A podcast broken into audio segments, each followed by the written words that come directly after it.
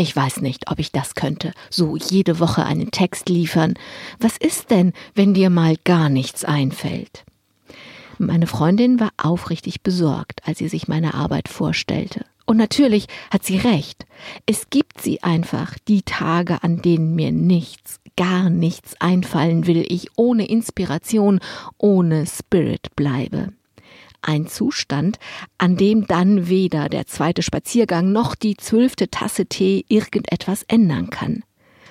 Aber es ist verrückt. Irgendwann, und toi toi toi bis jetzt immer noch vor dem Abgabetermin, kam dann doch immer eine Idee aus einer Zeitung oder einer Unterhaltung vorbeispaziert. Oder stieg von woher auch immer in just dem Moment, als ich sie brauchte, aus dem Meer der Erinnerungen auf.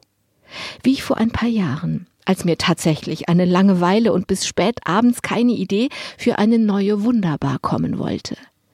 Plötzlich aber fiel mir ein Nachmittag ein, an dem ich ein Deutschreferat hätte machen sollen. Auch damals raste die Zeit und meine Gedanken kleisterten klebrig. Das Referatsthema war völlig frei. Einzige Vorgabe, es durfte nicht länger als zehn Minuten sein. Als ich vor lauter Angst, dass mir gar nichts einfiele, schon fast zu Eis erstarrt war, zoomten meine Augen plötzlich auf zehn Minuten. Und gleichzeitig hüpfte die Idee auf dem Blatt Papier vor mir herum. Zehn Minuten, das war doch ein vortreffliches Thema.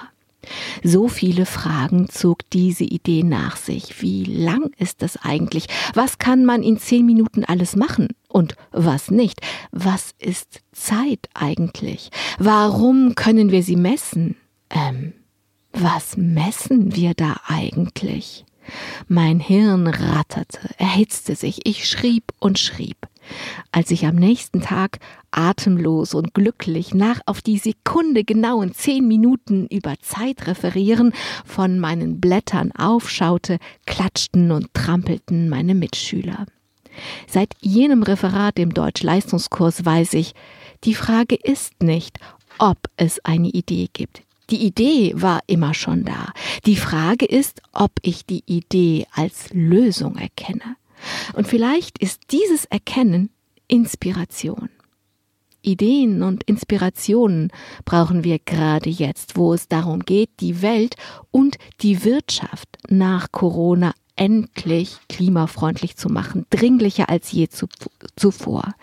Zu Pfingsten wünsche ich deswegen besonders viel Inspiration.